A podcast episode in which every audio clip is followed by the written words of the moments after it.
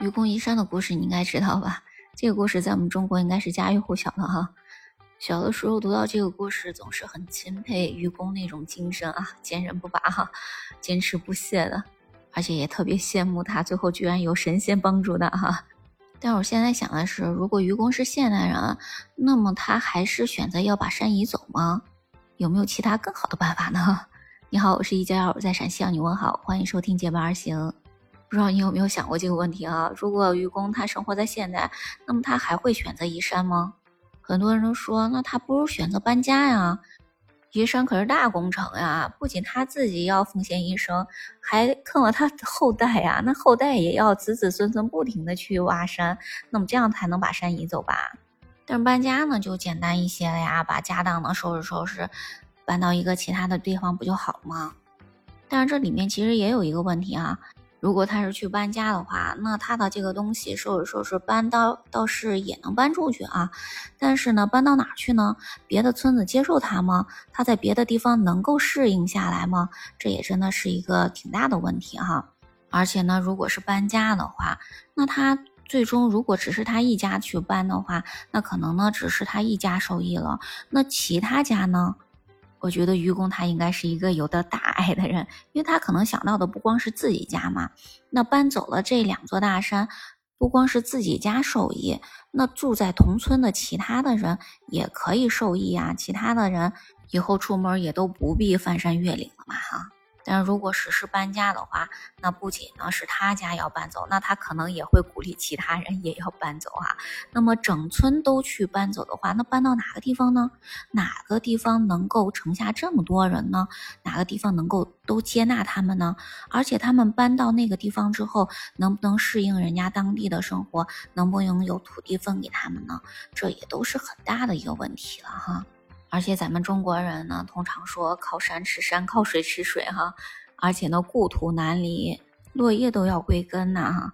所以呢，我觉得愚公他们可能呢，嗯，从老一辈的思想来讲的话，还是不愿意去搬家呢啊。但是移山这种行为的话，如果不是在神话里说有神仙帮助他的话，那真的是太难太难把这两座山给他搬走了哈。当然呢，我们可以用现代的手段，比如说呢，爆破把这山炸平，然后呢就可以去修路哈。但是呢，破坏山体确实不是一个很好的选择。那我们可以选择一个更好的方法去来修路，像郭亮村那样的哈，在那个悬崖峭壁上就可以修出一条路。但是那样的方法也真的是，嗯，还是挺难挺难的。所以呢，我们得用更好的办法去来发展这个地方。其实看到这座山的话，我想到的是绿水青山，就是金山银山。那这个地方的话，它如果有资源的话，我们先可以去开采资源。但如果开采资源的话，它又有点破坏当地的生态环境。那如果是现代的话，我觉得它应该是保护好当地的环境，然后可以进行旅游开发啊。反而这些绿水青山呢，把它都修成那种旅游景点，而且呢，我们也可以利用当地产的这些农产品呢，进行农家乐之类的这种活动啊。当然呢，我们还可以利用现代的一个修路的那种方法，可以进行挖隧道啊，啊。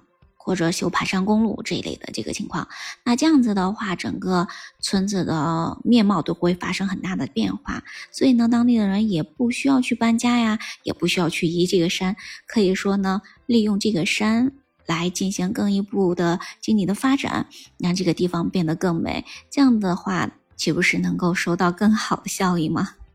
所以呀，有的时候我们会觉得说。有些事情我们看似好像只有一个或者两个选择，但是呢，我们沉下心来再想一想，也许还有更多的选择。还是那句老话，办法总比困难多哈。所以呢，遇到有什么问题的时候，你要多想一想，我们能不能有更多的出路，有更好的办法去来解决一些问题？你觉得我说的对不对呢？如果你还有更好的想法，可以在评论区跟我聊聊哈。我们今天就先聊到这里吧。期待你的点赞、关注、好评哦！我们下期节目再见，拜拜。